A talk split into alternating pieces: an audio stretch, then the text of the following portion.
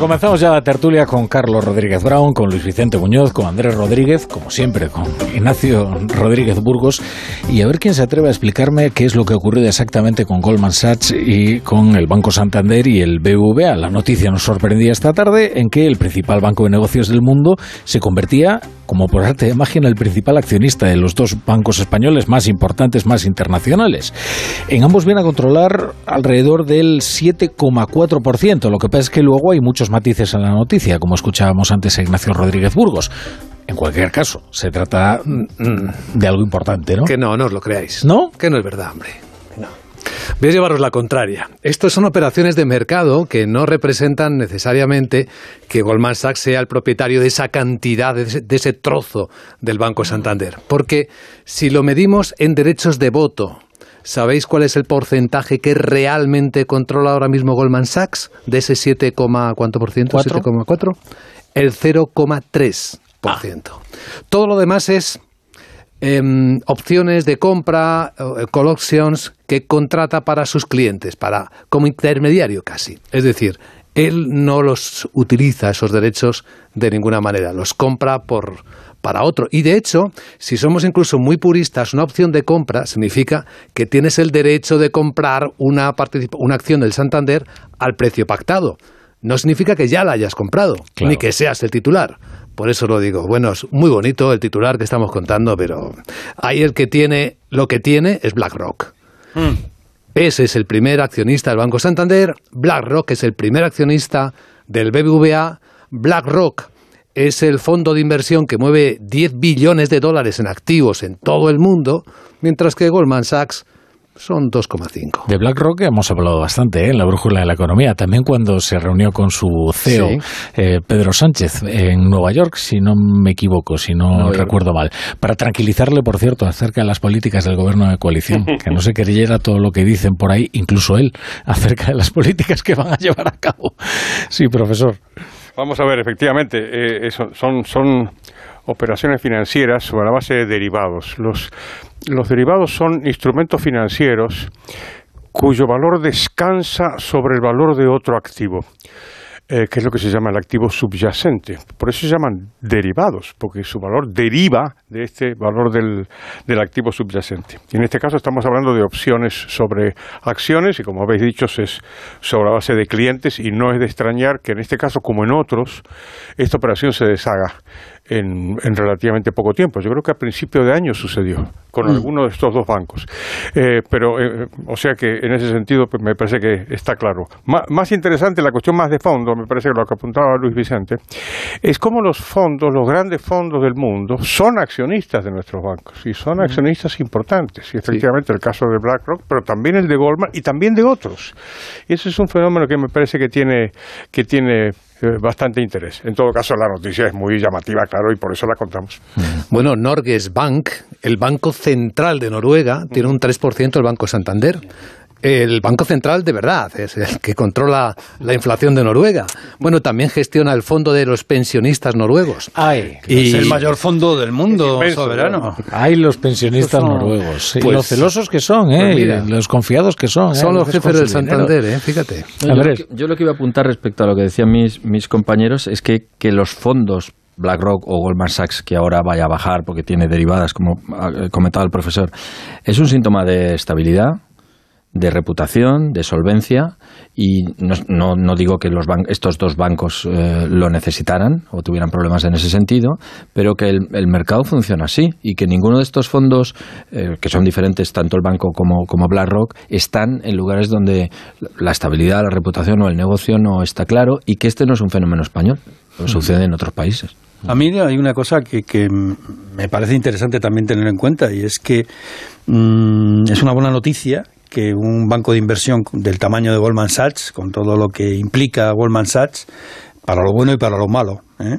porque recordemos que también estaba detrás de Grecia y de esas maniobras en la oscuridad para tapar el déficit y la deuda eh, justo antes de la crisis de la deuda pública en Europa.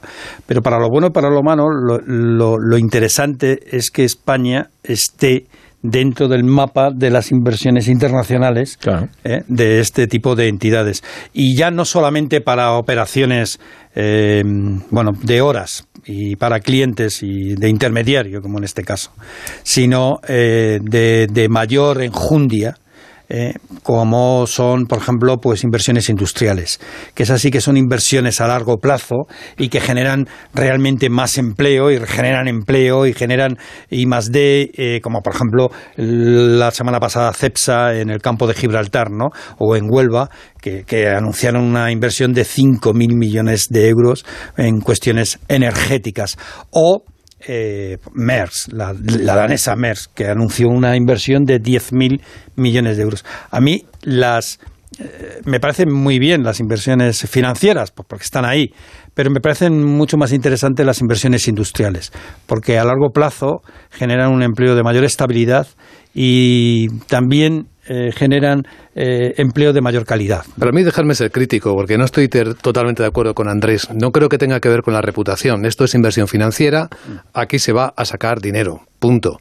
Y en el ámbito de la inversión industrial, Goldman Sachs precisamente no es una referencia. No, no, ninguna, ninguna. Por eso digo que me parece más interesante lo otro. Hay mucho dinero de Goldman Sachs que se invierte en países emergentes. Y a España Goldman Sachs le considera aún un país emergente en términos de inversión.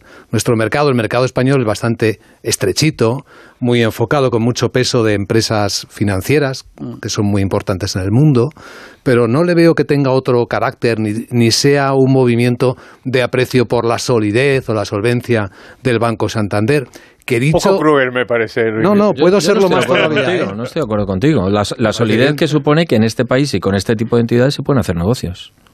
Eso bueno, y, eso es una solidez que no se puede despreciar. A ver, eh, Goldman Sachs los hace hasta con Rusia. Es decir, no hay problema en hacer negocios allí donde haya una oportunidad de negocio. Mm. Eh, ¿Eso nos hace diferentes? No, en todo el mundo se hace que definir qué significa emergente para ti. Yo enseguida estaba pensando en Argentina. En China también. bueno, pero puedo ser, puedo ser más malo porque Sabéis que el, el, viernes la Autoridad Bancaria Europea, la EBA, publicó su informe de transparencia, en el que se mide la solidez y la solvencia de los bancos. Y si queréis echar un vistazo, los españoles no aparecían precisamente bien parados, incluidos los que citamos en ese informe. Estamos entre los más flojitos de Europa ahora. Mm pero no estamos como Argentina, digo. No, hombre, siempre, siempre hay una mejor comparación. No sé por qué nos quiere llevar a Argentina. Será porque me voy a ir. ¿Sí? pero no irás a la reunión o al contubernio para eh, arropar a Cristina Fernández de Kirchner, ¿no? no, qué curioso, no me han invitado. No, es que la vicepresidenta del gobierno, Yolanda Díaz, lo, lo que pasa es que al final le se podría decir que le ha salvado el virus, porque ha dado positivo en COVID Cristina Fernández de Kirchner y entonces no se va a producir esa foto esperada de Yolanda Díaz inserta en el grupo de Puebla y arropando a una milmillonaria defraudadora, ¿no? Es verdaderamente muy, muy notable, sobre todo desde el punto de vista de la izquierda española, que consideren que, digamos, sacarse una foto con Cristina Kirchner pues, es un activo político para ellos, cuando a primera vista yo diría que es más bien un pasivo, quiere decir, es, un, es la jefa de un régimen demostradamente corrupto, eh, eh, pues pues eh, que además está de capa caída en términos en términos políticos y parece que las próximas elecciones van a salir del gobierno. La acaban de, de inhabilitar en fin exactamente ¿Qué es lo que gana la izquierda española yéndose a... Yo no me lo explico, de verdad. lo digo en serio, ¿eh? No es que yo sea partidario Además, de yo siempre que no lo soy. Oye, igual esos mil millones, igual esos mil millones de euros los iba a invertir en un proceso de independencia, con lo cual no es tan grave, ¿no? igual sí, es igual Es que estamos aquí eh, recalificando los delitos del Código Penal. ¿no? A mí del Partido Peronista lo que más me duda me crea es que dependiendo de la década es de izquierdas o no lo es. Bueno, esa es la mejor definición de peronismo, ¿no? Efectivamente, entonces... La transversalidad. Mm, bueno, eh, uno tiene memoria, ¿no? Y bueno, entonces se acuerda de Isabelita Perón, ¿no? Entonces solo es una cosa, es un homenaje a su maestra. bueno, de cómo era el Partido Peronista entonces, ¿no? Mm. Y que no tiene nada que ver con el Partido Peronista de hoy. Es un caso muy peculiar de... Peculiar, ¿no? De, populismo, porque el populismo tiene un riesgo y es que se suele desgastar rápido como tiene, yo siempre digo que se le aplica una tasa muy alta de descuento, porque hace unas promesas muy, muy acusadas, claro, con el momento que no las cumple. Pero las puede cambiar automáticamente. Este es el asunto, y por eso es un fenómeno único, me parece a mí, de perdurabilidad, considerando que Perón ganó las elecciones incluso antes de que yo naciera, que vosotros pensáis que ya, que ya no había, que había solo, solo dinosaurios, pues ganó las elecciones en el año 1946. O sea que lleva, llevan décadas y décadas y efectivamente lo que han hecho para perdurar es cambiar. En su origen era un movimiento completamente fascista, claramente fascista. En los 70 se hizo de izquierdas, en los 90 se hizo neoliberal o pseudo-nivelar, ahora ha vuelto a ser de izquierda, y en el medio de todo eso, pues Pero es que ahí, radica el éxito. Ahí radica el éxito del peronismo, que es el populismo perfecto por su naturaleza anfibia. Es transformista. claro, que es algo que también eh, ocurre eh, con el fascismo en general. ¿eh? O sea, no, no quiero decir que esto sea exactamente fascismo, porque es otra cosa. ¿eh? Eh, pero, pero es esa naturaleza anfibia que le permite presentarse como de izquierdas o de derechas, incluso difuminar las eh, fronteras ideológicas que existen. ¿no? Oye, en España, Cristina Fernández de Kirchner tuvo la admiración de Pablo Iglesias desde hace muchísimos años, ¿eh? desde su emergencia. Errejón ha utilizado a los ideólogos, a la Clau y a grandes, eh, en fin, pensadores del populismo pero y fíjate cómo el caso de Podemos es un ejemplo del populismo más tradicional, es decir, que tienen unos, unos estallidos fulgurantes, pero una vida relativamente corta, y el electorado les castiga. En cambio, al peronismo no les castiga de momento. Porque lo han hecho mal, profesor. Y no, lo digo. han sido genuinos porque, ¿Sabes por qué? Porque el problema es que Podemos es un peronismo sentimental. Y el peronismo no tiene que ser sentimental, tiene que ser frío, eh, gélido. Os, estáis poniendo estupendos, pero hay lecciones económicas magistrales de Argentina, querido profesor. Porque ¿qué gobiernos han logrado no pagar sus deudas? Y que le sigan prestando. Y que le sigan prestando, sí. esa era parte de la frase que faltaba. Y quizá ganar, y perdona Rafa, el Mundial. Ah, eso, eso es un, eso Están empeñados en que lo haga, eso también Dijimos te lo digo. que no íbamos a hablar de eso. Esto sí que me interesa, perdón, me interesa mucho, esta cuestión del impago de la deuda, porque, entre otras cosas, yo cuando, cuando se impagó la deuda, resulta que yo estaba allí, yo estaba en, en, en Buenos Aires, para ver a mi familia y además por una cosa muy agradable y es que me habían hecho miembro de la Academia de Ciencias Económicas de la Argentina y estalló el país, con lo cual todos mis, mis, mis amigos me decían Carlitos, quédate en España, claro, porque venís aquí y se monta un quilombo. bueno, pero quiero refutar el argumento de, de Luis Vicente. Esta, esta, idea del impago de la deuda. La deuda se impaga cuando se hace el corralito, esto es eh, 2002, en ese año siguiente, el año siguiente al impago de la deuda, el Producto Bruto cayó un 12%. Es decir, tú puedes impagar tu deuda. Lo que no puedes es evitar las consecuencias. ¿eh? Entonces, ojo, ojo con eso, porque eso de que después te prestan alegremente, no, no te prestan alegremente, te prestan en unas condiciones obviamente leoninas, obviamente súper especulativas, porque es así, porque le prestas a, a un gobierno, gobernante argentino porque, porque no cumplen, claro. Y aquí, por cierto, pequeña nota, Christine Lagarde, que sabéis que es uno de mis demonios, su gran hazaña en el Fondo Monetario Internacional fue hacer el mayor préstamo del Fondo Monetario Internacional de la historia. ¿Y a quién se lo hizo? ¿A quién se lo dio? A la Argentina. ¿Y qué hicieron los argentinos? Pues no le pagaron, obviamente. Y, y, y en cualquier empresa privada, Lagarde habría sido despedida. Oye, la ascendieron a presidenta del Banco ¿Cuántas Central veces, Europeo. ¿Cuántas veces no ha pagado Argentina? ¿Cuántas veces en la historia? Ha hecho reestructuraciones varias, pero nunca como esta. Esta, la de la del 2001-2002, fue, fue, un escándalo. Fue, fue Quiero decir, ojo con eso. Entonces, al final. directamente negarse a pagar. No, no, o sea, claro. no es renegociar la deuda. ¿eh? No, no, solamente se negó a pagar, sino que además se hizo una ceremonia en el, en el Congreso de los Triunfal, triunfal, y todo el mundo cantaba el himno nacional. perfectamente, Yo sentí una vergüenza ajena de que. sí, pero sin. Bueno, vergüenza propia en realidad. Sin, sin, pero sin límites. O sea que, ojo con estas cosas, ¿no? Porque precisamente lo interesante del peronismo económicamente, es que cuando empieza el peronismo, la Argentina todavía era un país bastante rico. Todavía era, era uno de los, digamos, no, no tan rico como en los años 20 o 30, pero en los años 40 Argentina era un país rico. ¿eh? Y el peronismo lo que ha hecho es pues, presidido la historia política de las décadas subsiguientes, en donde la historia económica de la Argentina ha sido una, una permanente caída. ¿eh? No, ya sabes que hay permanente discípulos, caída. hay discípulos en España que creen que después de eso se puede, se dice, no pagar la deuda. Claro. Y se puede seguir. Sí, sí, pues Y era lo que ni le- media broma. ¿eh? Era lo que le recomendaban a Chipras, precisamente. Sí, sí, sí, Que por dice- y fue fue la gran decepción cuando Chipras decidió optar por el camino del pragmatismo, se quitó de en medio a Varoufakis, entonces consideraron que, que, vaya, al final no se ha atrevido ¿no? a ejecutar las políticas. Lo que pasa es que hay una hay un sintagma que me gusta mucho de ahora que hablamos de Grecia, ah, hay un sintagma que me gusta mucho que me gusta mucho de, de la economía, que es este concepto del riesgo moral el riesgo es fantástico porque nos pone también en una tesitura filosófica, ¿no? Y el riesgo moral eh, elevado a la enésima potencia es exactamente permitirle a alguien que no pague sus deudas, porque en ese momento qué valor tiene coactivo el perseguir a alguien para que sí las pague, efectivamente, ¿no? Y, ese es el ejemplo que, que trataron de poner nuestros eh, Sabes que el, riesgo moral es una expresión que viene de los seguros se llama riesgo moral a cuando en un momento determinado, si, si, si a ti te pagan, digamos, tu seguro por el incendio de tu casa mucho dinero, te dan un incentivo a que la quemes. Esa es la idea del riesgo moral, viene, viene de ahí, efectivamente, donde puede... No te puede salir mejor quemar la casa que conservarla, ¿no? exacto, exactamente. Eso es, eso es. Bueno, no, yo, yo quería apuntar una cosa, que no se nos olvide que desde entonces, desde el corralito y desde el impago de la deuda, en todo el mundo las grandes multinacionales y los grandes operadores financieros no quieren trabajar con Argentina. Eso se escucha en casi todos los foros de negocios. Porque tontos no son, Andrés.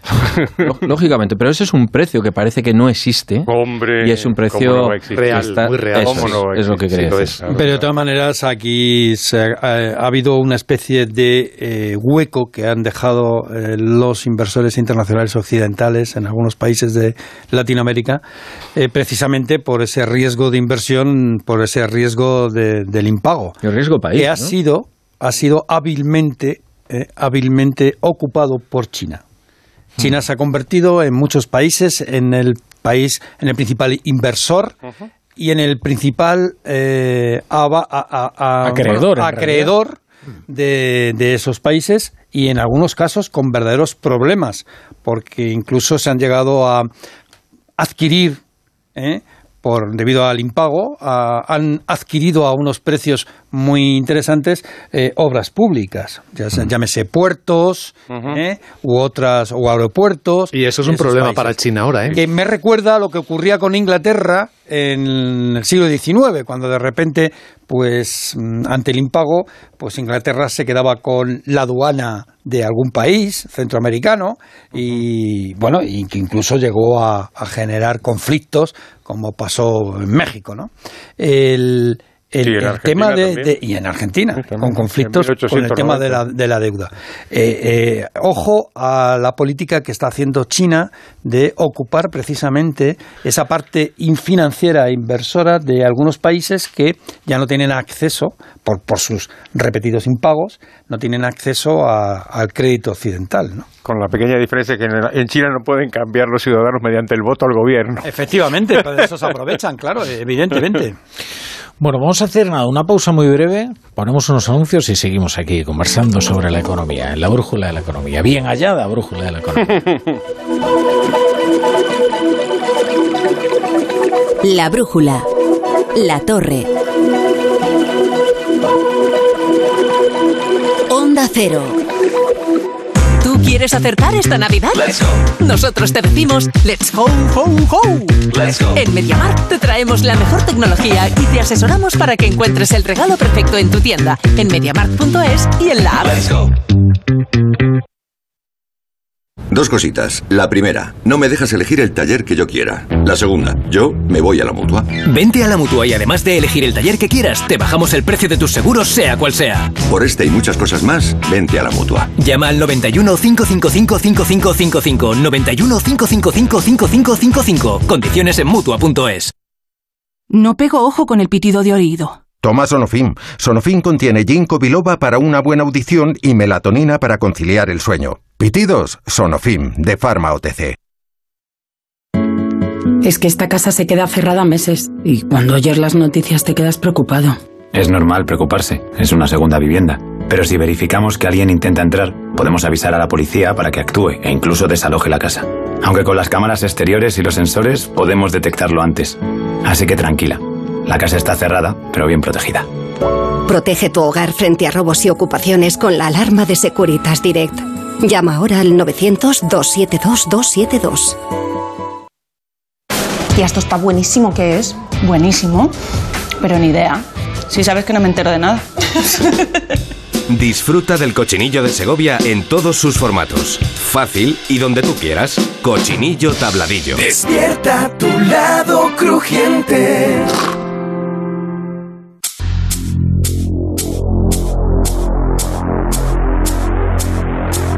La brújula con la torre.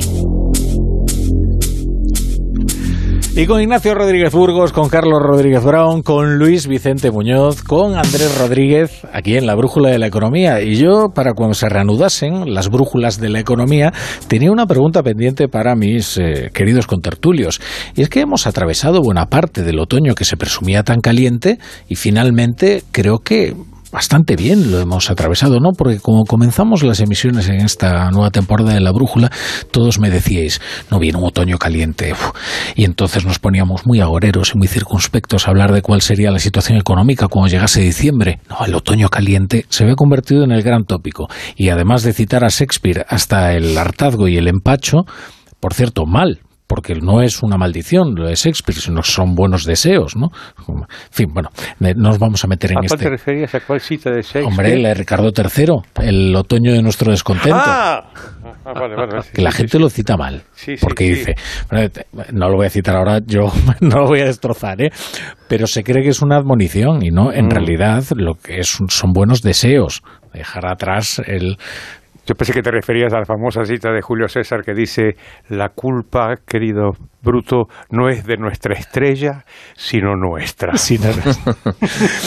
hay, hay, por cierto, hay un artículo maravilloso de Pérez Reverte precisamente citando el discurso de Marco Antonio en el Julio César, que dice que nadie, ahora mismo nos- la sociedad se ha puesto tan literal que si la gente que lea a partir de ahora el discurso de Marco, de Marco Antonio, como diga, Bruto era un hombre honrado, se pensará que efectivamente Marco Antonio creía que Bruto era un hombre honrado. Pero nos hemos perdido por los vericuetos de, de Shakespeare y yo lo que os quería preguntar es, efectivamente fuimos demasiado agoreros a la hora de predecir un otoño caliente eh, o es que quizás eh, las malas noticias se han mm, pospuesto y nos enfrentemos a la vuelta del invierno a- al verdadero descontento? ¿Qué nos pide? ¿La bola de cristal? Sí. Seguramente ha ido más lento porque hubo elecciones en COE, entonces la patronal estaba un poco desactivada en, las- en la negociación colectiva.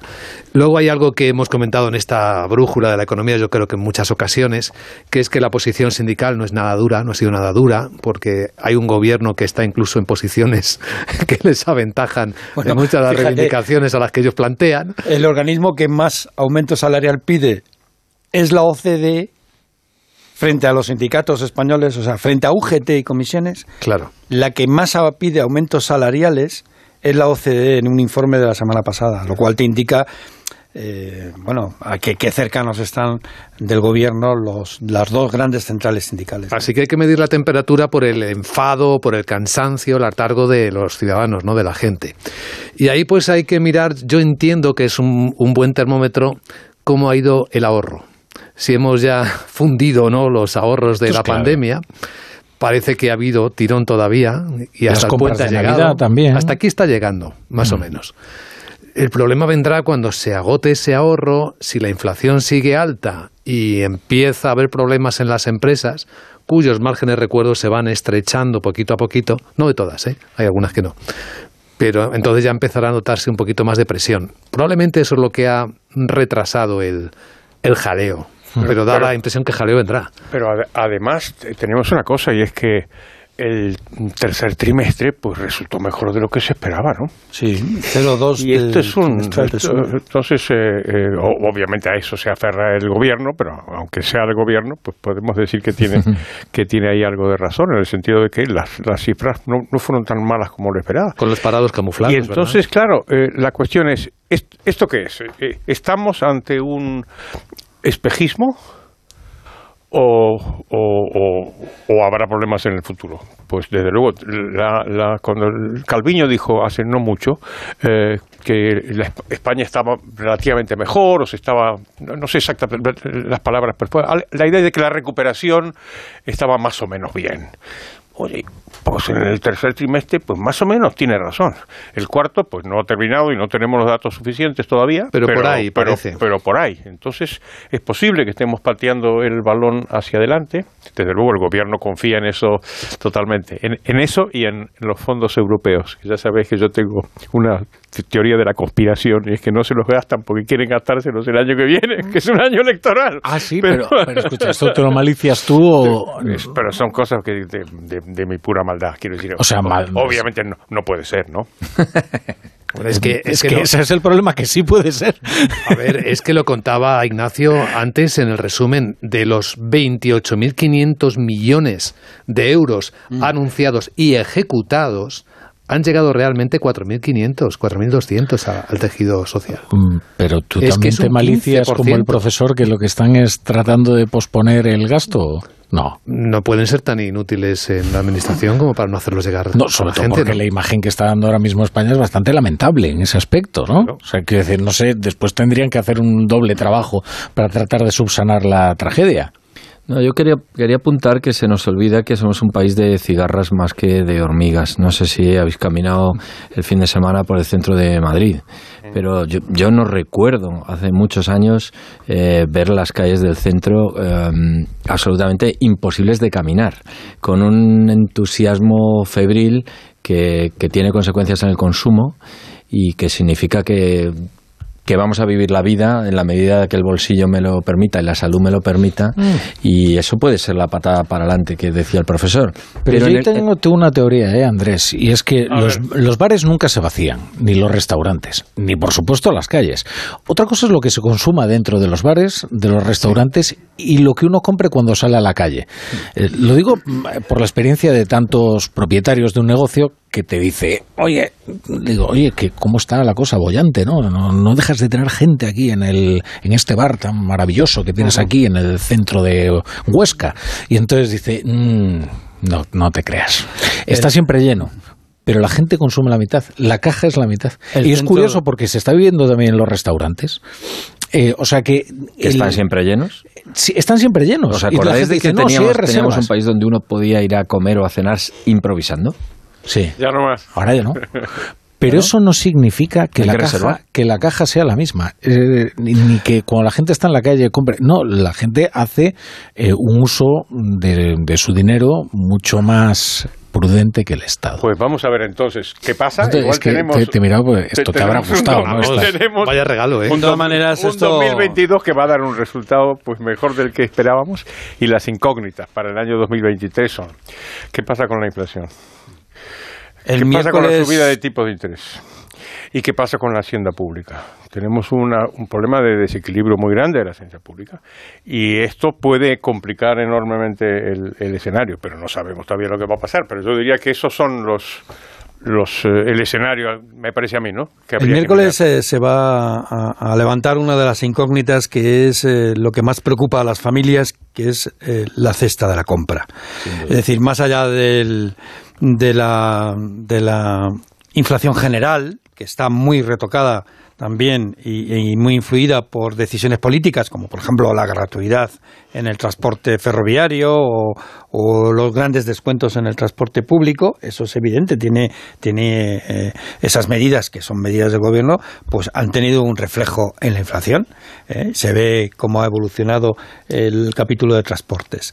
Pero, pero a la contra, el capítulo de alimentación se ha disparado. La inflación media, la inflación general está en el 6,8% y la inflación de los alimentos en el último mes estaba en el 15,5%.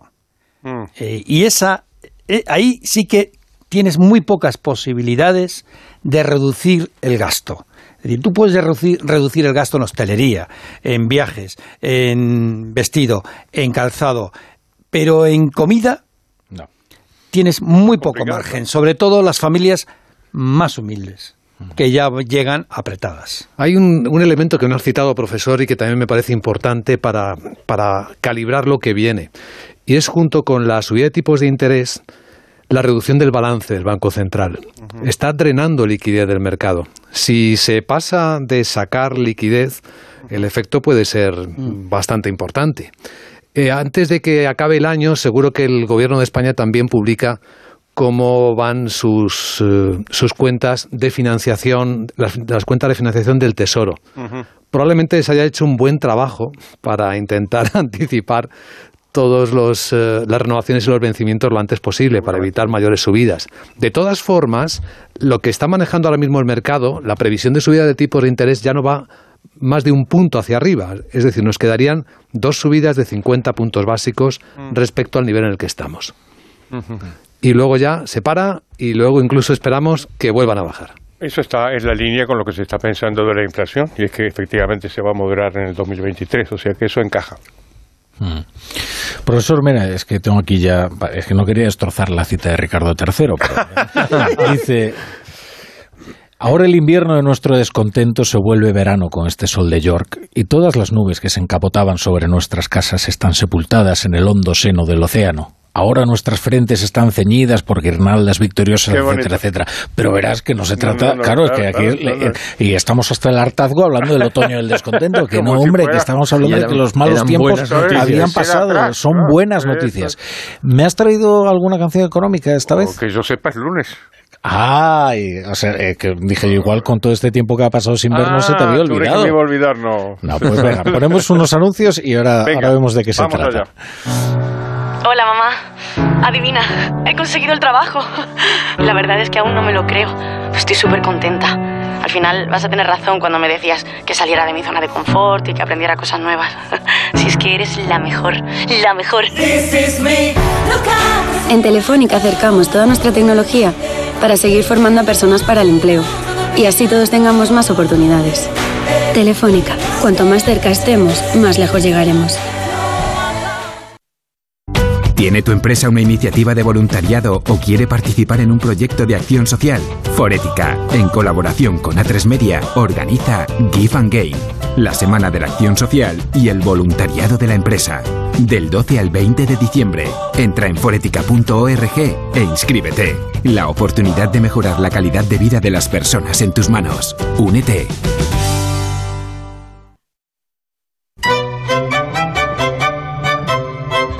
La brújula.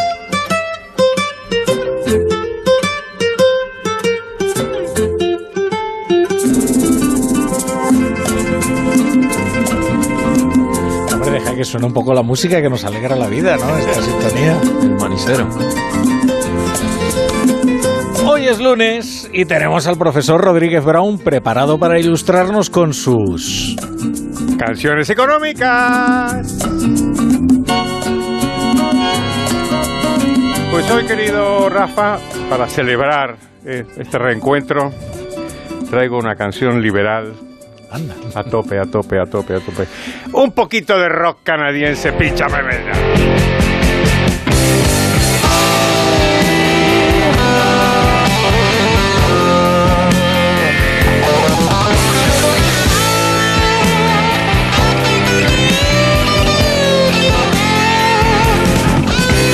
canadiense de rock llamada Rush. Y lo que estamos escuchando es un tema que se llama 2112 y, forma parte de un álbum del año 1976. Esta, esta 2112 es una suite larguísima, dura como 20 minutos y es una epopeya liberal. Anda. De ahí mi, mi, enorme entusiasmo. Espero que se me note en el tono de voz y, el, el, y el, el, brillo de mis ojos es, lo podéis ver vosotros. Pero los... Entonces es como el manantial, pero en canción. Pues tiene bastante que ver, porque resulta que esta canción fue declarada por los, por los propios de la banda Rush eh, porque había un paralelismo entre, entre, su, entre su, su texto y Ayn Rand, efectivamente. Oye, o sea esto que no sí estaba que, preparado, ¿eh? No, no, esto no estaba preparado, pero se ve tu inmensa cultura liberal. bueno, no, bueno, pues os cuento de qué va la historia. Va la historia de un, de un mundo, el mundo en el año 2112, que está, está dominado por un, por unos, eh, unos, unos eh, sacerdotes del templo de, de Siringa que regulan y dirigen todo. Entonces dice, nuestros libros, nuestra música, nuestro trabajo, viene de la sabiduría benevolente de los eh, sacerdotes del templo de, de, Siringa y la norma de nuestro, de nuestro, eh, nuestro mundo, que se llama la Federación Solar, es la igualdad. ¿Os suena eso? Eh? La igualdad. Y la bandera es una estrella roja. ¿Os suena? bueno, qué, pues el, qué sutiles. En el medio, Son de, los de este, ras, en el ¿eh? medio de este escenario brutal de, de, de esclavitud completa, eh, pues hay un protagonista. Y el protagonista eh, eh, estaba en principio muy feliz y tal, pero de pronto descubre una guitarra. Guitarra en una, en una especie de. en una cueva. Y descubre que, que cada persona puede hacer su propia música. Entonces dice, claro, pleno de ilusión, dice, ah, ¿cómo les va a gustar esto a los sacerdotes del templo? Les va a gustar mucho. Entonces les lleva la guitarra y les canta. Entonces, ante su enorme desilusión, dicen los sacerdotes del templo, ni hablar, no queremos nada de esto. Esto es una cosa antigua, es un, es un capricho, es una pérdida de tiempo esto de que la gente haga su propia vida y su propia música. Tenemos que organizarlo todo de tal manera que sigamos todos obediendo, obedeciendo a nuestro ideal de la igualdad y de la, y de la estrella roja. Y entonces tiene un proceso de conversión el protagonista y comp comprende que dice I can no longer live under the control of the federation. No puedo vivir bajo el control de la federación y entonces termina la, la suite con una, un, un, gran, un gran final en donde se produce una, una, una revuelta contra la, la dictadura y, y, se, y se y dice, atención, todos los planetas de la Federación Solar, pues ahora se acabó el control es de los ciudadanos y no del, y no del poder político. Oye, no vamos a escuchar, vamos a escuchar un poquito de este punteo.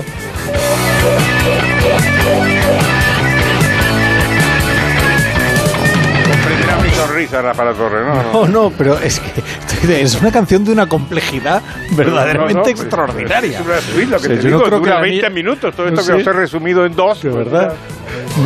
Así que nada, ¿te ha gustado? No, no creo que, que Lohengrin llegue a una... No, no, es una, una De hecho, en todo Wagner no, hay tal nivel de complejidad de historia. ¿Te ha gustado, Rafa La Torre? Me ha encantado, profesor. Pues entonces podemos poner aquello de...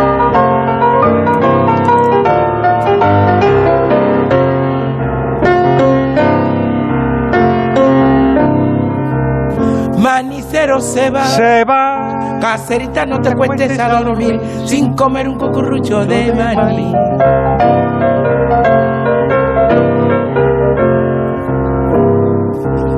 Cuando la calle sola está, casera de mi corazón. De mi corazón. El manicero entona su pregón. Y, y hasta aquí el retorno de la brújula de la economía. Os celebro mucho teneros, teneros aquí, ¿eh? Un día más. Así que ya podéis abandonar este estudio hasta una próxima ocasión, que será además eh, muy prontito, ¿eh? Bueno, Andrés Rodríguez, Luis Vicente Muñoz, profesor Rodríguez Adiós, liberales. Te perdono que no nos hayas traído ni un miserable croissant para celebrar. Puede repararlo cuando quiera. Hasta mañana, Ignacio Rodríguez Burgos. Adiós. Oye, me estoy informando sobre el grupo este RAS, pero estas canciones deben de durar como 15 Ay, minutos. Te, te lo dije. Para contar todo esto, imagínate. Bueno, vamos con la política.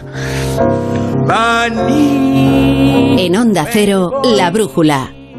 Bani.